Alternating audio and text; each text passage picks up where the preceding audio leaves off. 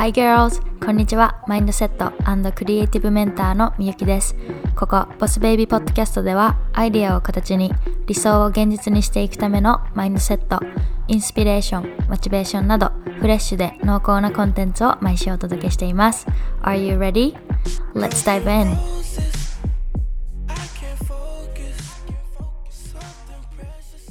Hi girls, welcome back. こんにちは、みゆきです。えー、さっき昼寝してました。あの30分ぐらい。すごいお昼ご飯食べた後眠くなって。で私眠すぎると多分もう脳が働かないですよね。そうだからもうこれじゃダメだと思って30分ぐらい昼寝して昼寝したら案の定すっきりして今こうやってねあのワクワクしながらポッドキャストの収録をしてます。で今日は、えー、インスタからねいただいたトピックリクエストに答えていこうと思います。で、まあ、トピックリクエストがどんなものかというと、えーまあ、どうやったらアクション行動を取り続けられることができるかという、まあ、トピックリクエストをいただきました。で、まあ、そのメッセージをくれた方曰くまあアクション最初のねその一歩目のアクションは取れるんだけどなかなかそれを継続することができないということなのでそう今日はねこのエピソードではじゃあどうすれば、まあ、最初の一歩目だけじゃなくてその後もね2歩目も3歩目もまあ、こうアクションをね取り続けて歩いていくことができるかっていう、まあ、そういったねマインドセットとかコツっていうのをシェアしていこうかなと思います。で今日のねこのトピック実はあの私下書き書いててすごくこうパッションっていうのをね感じたんですよ。あこれすごい面白いトピックだなって思って。でみんなあのゴールがあってゴール達成のためにはアクションを起こさないといけないっていうのはねみんな分かってると思うんですよ。でももしさそれがすごく簡単なことだったら多分今頃さうちらみんなゴール達成してなんかイエーイハッピーみたいな感じになってると思うんですよね。ただ現実ってそんな甘くないっていうか実際にはあの、まあ、ゴール決めてやることあってもなかなかこうレイジーな自分がいたりとかアクションがなかなか取れなかったりとかしてまあ、1回目のねアクションは取れても2回目3回目ってこう続けていくことができなかったりとか、まあ、何かしらこう壁にぶち当たってで挫折しちゃったり、まあ、そのゴールにねなかなかこう到達できなかったりって、まあ、現実はねそういう感じだと思うんですよね。で今日このあのエピソードでマインドセットとかねコツっていうのを紹介していくんですけどでもまあ紹介する私自身が完璧かって言われたらねもちろんそんなことないわけででもね、まあ、26年間生きてきてこれまでバドミントンとかもそうだしし英語もそうだしその留学自体もそう、まあ、デザインの仕事だったりこのコミュニティの運営だったりこう何かしら自分の中でゴールを決めてでアクションをとってでこう結果を残すみたいなそういうこう経験っていうのを振り返った時、まあ、それだけじゃなくって、まあ、自分のことだけじゃなくってあのみんなの周りにもいると思います。なんか家族とか友達でコツコツ何かを続ける人が上手な人っていると思うんですよね周りに。でそういう人を見て学ぶこ学べることだってね本当にたくさんあるしもちろんそういった友達とか家族だけじゃなくって今ねオンラインが発達オンラインでそのインスタとかの YouTube ってそういうこうオンラインのプラットフォームがたくさんあってでみんなもこうオンライン上に憧れの人っていると思うんですよね。でやっぱりそういった人たちとかを見てるとやっぱこうゴールを決めてこうアクションを取ってる姿っていうのはすごいこう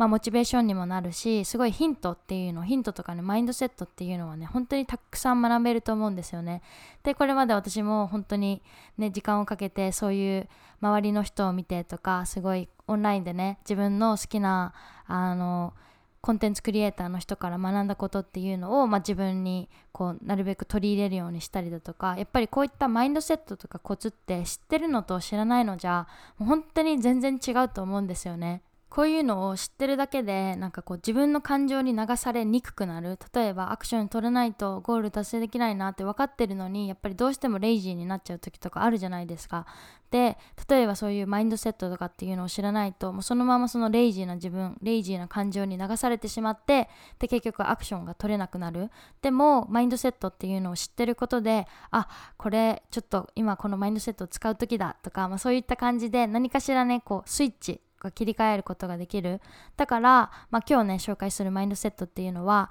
あのみんなにねこうメモしてほしいっていうかそうねそうメモしてどっかにあの 目に見えるところとかにねあのキープしておいてほしいなとも思うしもちろんねあのこのエピソードを何度も聞き返すのももちろんいいと思います。まあそんな感じであの常にこう覚えておいてほしいなと思うマインドセットとか、まあ、tips あのコツなのではい。なので早速始めていきたいと思います。はいまず1個目のマインドセットが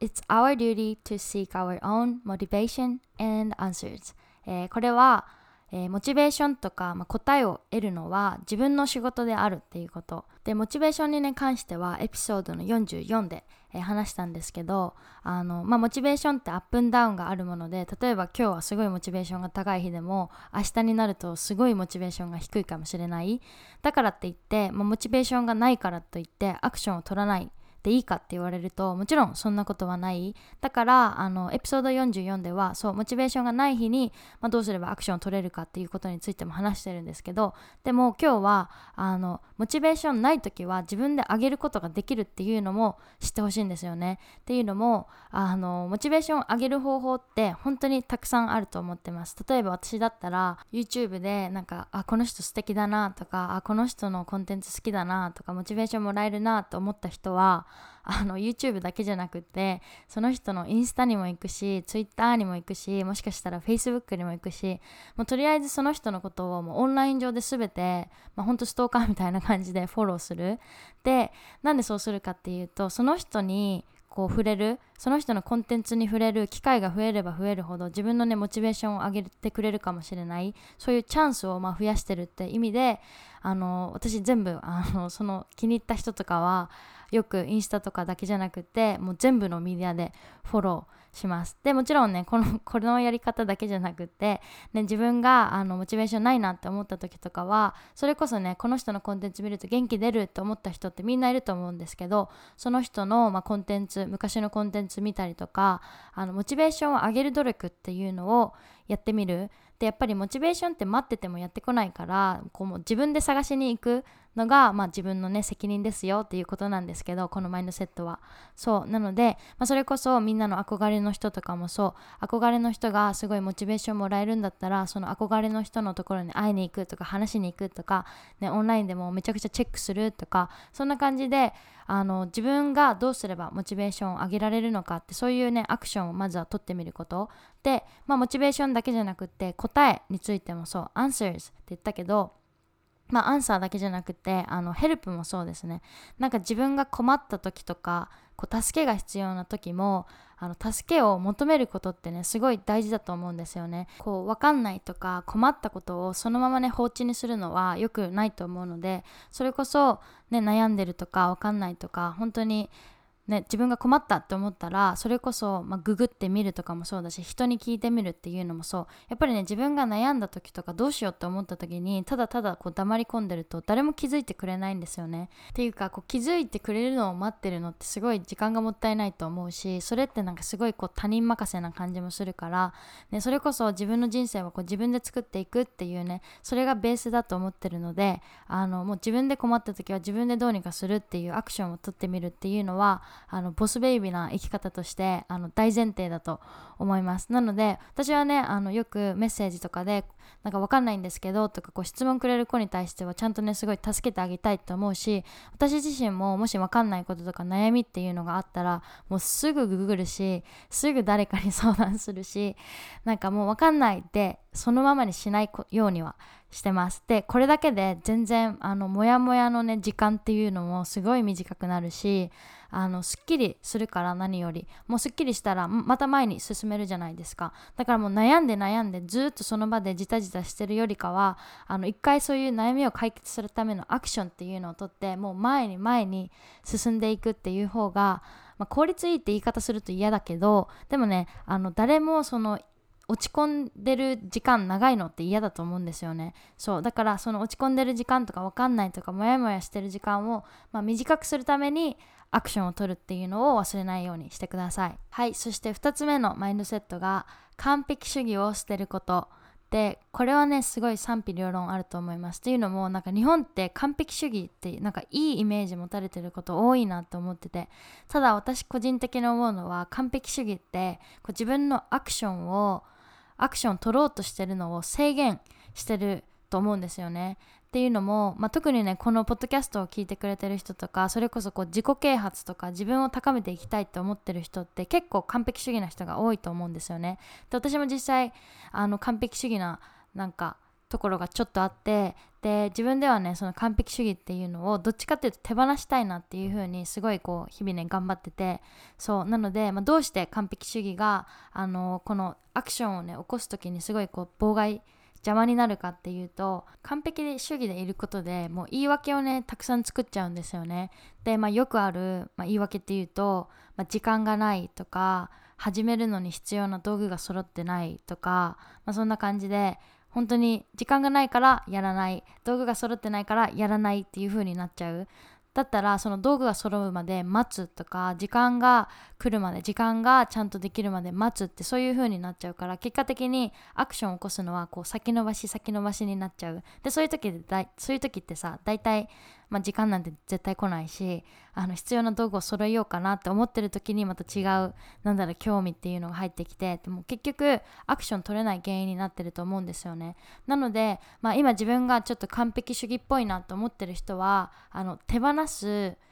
何こう努力っていうのをやってほしいなって思って。例えば私はね最近なんかこう自分ではねすごくだんだんこう完璧主義っていうのをなんかあの抜け出せてきたような気もするんですよね。やっぱり最初このポッドキャスト始めた時は あの自分すごい話下手って思ってたからもうドラフトとかめちゃくちゃ丁寧にもう2時間ぐらいかけて下書き書いてで収録するみたいなことやっててもうポッドキャスト1話出すのにもう4時間も5時間もかかってたんですよね。っていうのも完璧をすごい求めてたからなんかすごい言い間違いするのも嫌だったしあとなんか変なこと言うのも嫌だったしなんかこうちょっと言葉が詰まるの自体もすごい嫌だったからそういうのがないためにすごい下書き頑張ったりとか編集にめっちゃ時間かけたりとか。でも今聞いてくれてると分かると思うんですけど今もうこの時点でめっちゃ言い間違いもするしめっちゃこう詰まるしでもそれでもこのエピソードを出し続けてるっていうのはもうそこに私が価値を置かなくなったからもう完璧っていうのは、まあ、ないって思ってるしあのこのエピソードをにを完璧にすること自体が私のゴールではないと思ってるのでそう私のゴールってこのポッドキャストを通してみんなに価値を届けることであって言い間違いをしないとか言葉に詰まらないとかそういうところじゃないと思うんですよね。そうだから、まあ、そういった意味であのたとえね少々なあの言い間違いとかねちょっとこうおかしな話し方したりしてももう全然こう気にならなくなったしむしろなんかどうやったらみんなにこういい価値のあるねコンテンツっていうのを届けることができるかなっていうのをすごいこう考えるようになった。でもちろんこのポッドキャストだけじゃなくてなんかよくこう時間がないその例えばあの本をねもうちょっと読みたいって思ったとする。で本を読みたいけど時間がないとか、まあ、本だけじゃなくてこう英語を勉強したいのに時間がないとか、まあ、そういうこう言い訳って結構あると思うんですよね。じゃあそのじゃあ何ができるか時間がないなら例えばね私がやってたのはトイレに、まあ、本を置いとくんですよね。何でもいい。その自分が読みたいと思った本。でトイレに行くたんびに本を読むんですよ。でトイレってさ1日に絶対12回は行くじゃないですか。たとえその家の外で働いてても。家に帰ってきた時は最低でもね12回はトイレに行くと思うんですよね。でそのトイレに行った時に本を例えば1ページでも2ページでも読む。でそれを毎日毎日続けていけばあの絶対ね本って読めると思うんですよね。だからあの時間がないならないならでこうどうやったら自分の好き隙間時間とか、ね、そういったこうトイレの時間っていうのを、まあ、上手に利用しながら本を読めるかっていうのを考えていく。でやっぱりその時間がないから本読めないっていうのも時間がないから英語を読めないあ 英語読めない英語が勉強できないっていうのも完璧主義から来てると思うんですよね。多分そういう風に時間がないと思っちゃう人は多分その人の本を読むとか英語を勉強するっていうのは多分1時間とか2時間とかとってじっくりやるものって思ってると思うんですよ。でそれがもう読書の時間だ。それが英語の勉強だと思ってるかもしれない。でも現実はそんなことない。もう本を読むのって1ページ読んだだけでも読んだことになるし英語語の勉強だってそう1単語覚えただけでそれも英語の勉強って言えるんですよね。でもちろんそのゴール達成のために英語を話せるようになりたいとか本を20冊読みたいとかそういった最終的な目標のためには、ね、もちろんそういうこ1ページとか1単語じゃもちろん足りないけどでもそれを毎日毎日続けていくことでそのゴールにね近づくことはできる。だからその少しずつやって近づくことができるのとバーサス時間がないからやらないっていうのじゃ多分ほんと天と地の差があると思うんですよね。そう。なのでこの完璧主義をまずは手放すっていうのをあのみんなにね覚えててほしいなと思います。であの何かをね始めるのに道具が揃ってないっていうのも、まあ、結構ポピュラーなあの言い訳。言い訳っていうか、まあ、完璧主義から来てるね言い訳だと思うんですけどこれに関してはねあの実は楽しいパラダイムシフトっていうのなんか例えば私がねあの YouTube 始めたいなって思った時もカメラ持ってなかったからあの iPhone のねあのカメラでやったしポッドキャストもそうあのマイクとかね持ってなかったからあの初めて買ったカメラについてきたカメラ用のマイクみたいなのをあの飲み終わったドリンクのなんかこう空っぽのあの空空瓶になんか取り付けてで なんか最初収録しようとしてた。でそういうのやってると意外と楽しくなってくるんですよ。自分は道具がないからじゃあ買うの待とうっていうよりかはじゃあ今あるものでどういう風にあのできるかなっていうのを考えてみる。でこれってねすごい楽しいことだと思うんですよね。あのすごいクリエイティブになれると思います。例えばあの最近だと私そのお家でねワークアウトやるんですけどお家でねワークアウトする時にあの必要なものっていうのがあって今やってるプログラムが。で本当はねこのプログラムやるのにダンベルが必要とかあのメディシンボールちょっとこう重みのあるボールが必要とかそういうまあ最低限必要な道具っていうのが、まあ、最初にねあのこれ用意してくださいみたいな感じで言われるんですよね。ただうちんちにねまずダンベルとかないしそういうメディシンボールもないししかも私そのベトナムに行くって思ってるから日本にねずっといないからわざわざ買うのもなって思ったんですよね。そうだけどワークアウトしないわけにはいかないと思って。だからどうしたかっていうとじゃあ家にあるもので何かダンベルの代わりになるものとかそういうメディシンボールの代わりになるものないかなっていう風に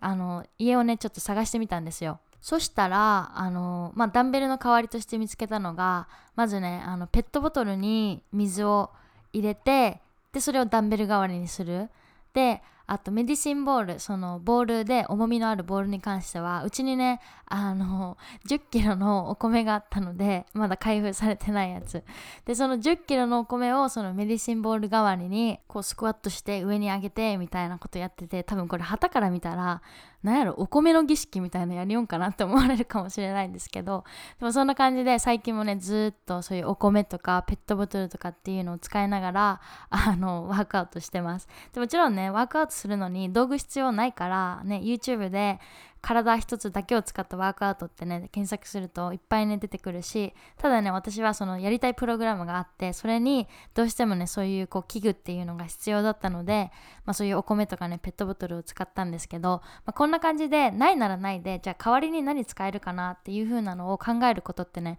すごいクリエイティブだし楽しいと思うんですよね。そうなのでこうあ物がないやって終わりじゃなくってじゃあどうしたらあのねどうすればできるかなとか代わりに使えるものないかなってちょっとこう楽しんでほしいなと思います。はいそして3つ目のマインドセットが Enjoy the process、えー、これはプロセスを楽しむことですね。で英語で instant gratification っていう言葉があるんですけどこれ何かっていうとあの、まあ、目先のあの満足感とか目先の喜びとかそういう意味があってでよく言われるのがこの現代人はその instant gratification を求めすぎだっていう風に言われててっていうのも、まあ、テクノロジーとかねオンラインとかそういうのが発達してですごくねこう便利な時代になった。で携帯とかもそう。昔はなんだろう 3G とか 4G だったのがもう今何 5G とかが来てもうネットの速度とかもそう。どんどんどんどんこう速いのが出てきますよね。でそんな感じでやっぱこうスピードっていうのがすごいこう重視されるさあの重視される社会になってでそれとこう同じようにあの私たちも結果をねすぐこう得ようとするっていうそういうねマインドセットになっちゃってるだからこそこう一旦立ち止まって一回冷静になってあの自分の結果ってそんなにすぐに手に入れていいものなのかっていうのをねちょっとこう考えてみてほしいと思うんですよね。っていうのも私が思うに過程そのプロセス自分の今いる場所と自分のゴールのこの過程っていうのはすごいめちゃくちゃ大事だと思うんですよ。だってやっぱりそういう過程をねコツコツコツコツね何かを積み重ねて踏んできたからこそあ自分はこれだけやってきたっていう自信にもなるしそれだけね喜びも大きいし次にねつなげるための学びっていうのもたくさんその過程から得られることができると思うんですよね。そう。なので確かにね今の時代本当にこう情報社会で、ね、SNS とかあのインターネットとかから本当にそういうこう魅力的ななんだろうこういう近道もありますよみたいなゴール達成の近道ありますよってそんな感じのこう魅力的なオファーっていうのたくさんあるけどでも結局はその過程っていうのが私はねすごく大事だなと思ってるのでそうそういう魅力的なオファー見つけた時とかは確かにああいいなと思うけどでもこう一度立ち止まってでも自分はこの過程があるからこそこういうことを学べるとかこういうふうに成長できるっていう風なそっちにねそっちにもねこう目を向けて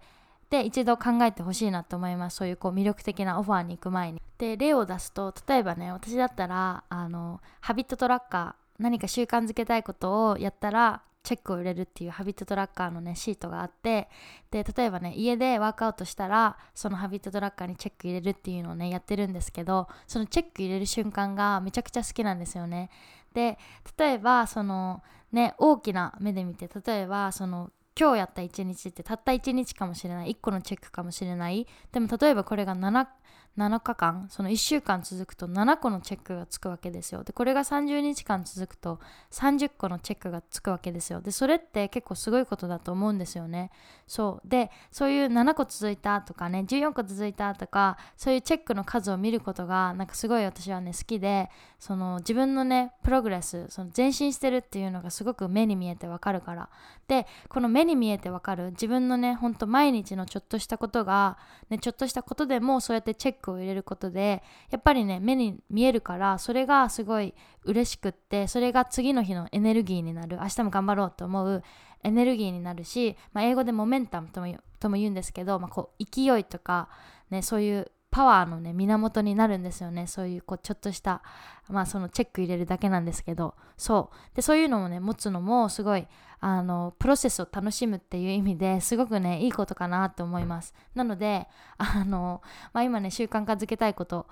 がある人とかはこのハビットトラッカーでこうチェックしていくのはすごいねおすすめです。でもう一個はあの私がねこれはバドミントンしてた時であのねバドミントン私してたんですけど身長もね低いしパワーもなかったからなんだろうこうめちゃくちゃ角度のあるショットも打てないしスマッシュとかあとパワーもなかったからショット自体に全然こうパワーもないしなんか自分にこれといったショットがなかったんですよね。で全然こう結果も出ない。だからあこれじゃダメだと思って自分のこう持ち球っていうの持ちショット自分の得意なショットをねなんか習得しようと思ってでカットショットっていうあのまあショットがあるんですけどバドミントンの中で。そうカットショットをひたすらね練習したんですよね。で、まあ、練習してる時はさあのもうほんとひたすらそのカットショットが打てるようになりたいっていうねそういったちっちゃい目標だけのために毎日毎日いっぱい練習してただそのカットショットができるようになってからはあのやっぱり自分の持ち球っていうのができたからプレースタイルもねちょっと変わったし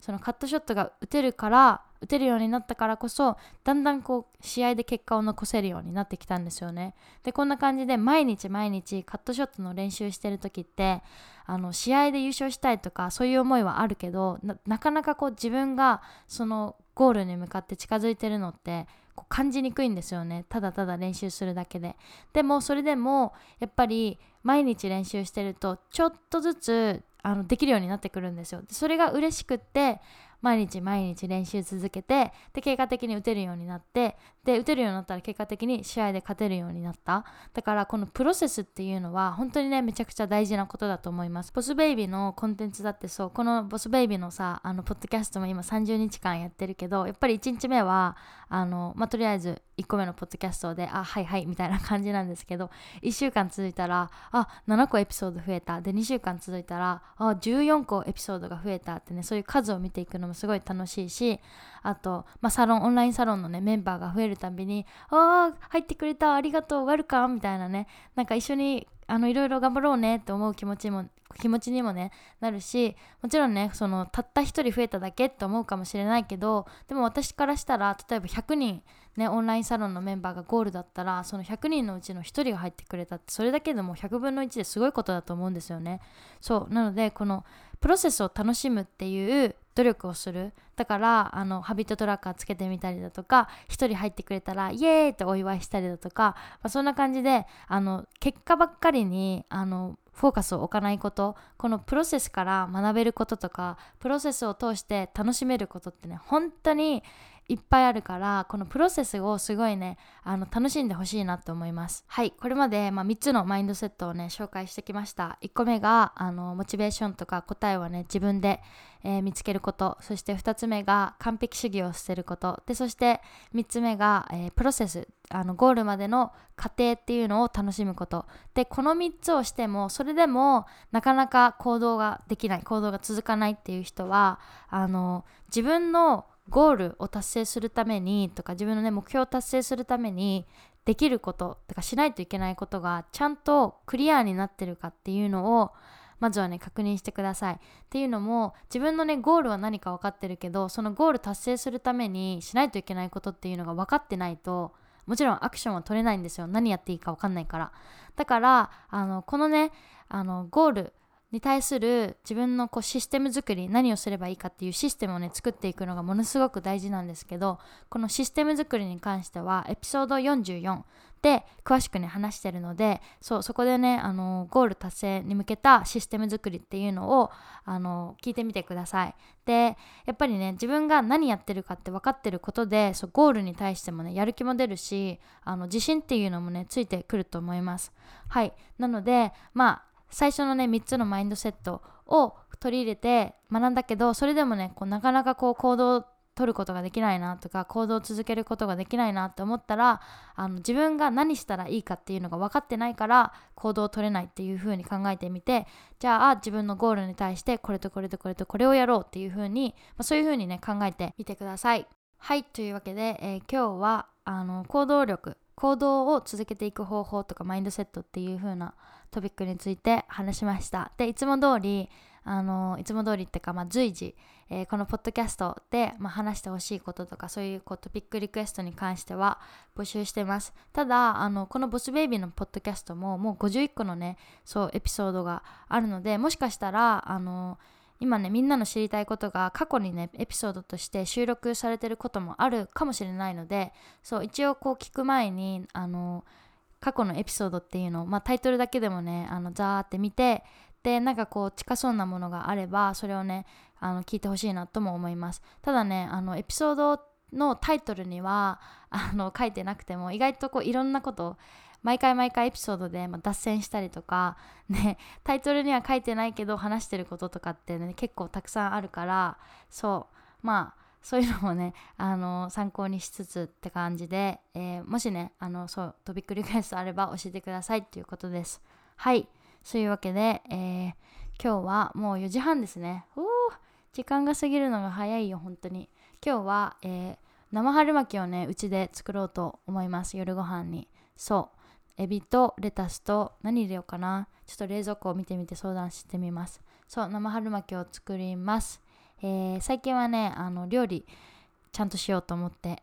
料理今今更？あのそう料理をちゃんとしようと思ってせっかくねお母さんも働いてくれてるしせっかくならね日本にいる間ぐらいはちゃんとお母さんに 料理してあげようと親孝行しようと思ったのでそう最近は料理頑張ってます。はい。でねあのインスタでみゆきさんの料理シェアしてくださいっていう声をいただいたんですけどもうびっくりしたっていうのもあの私ね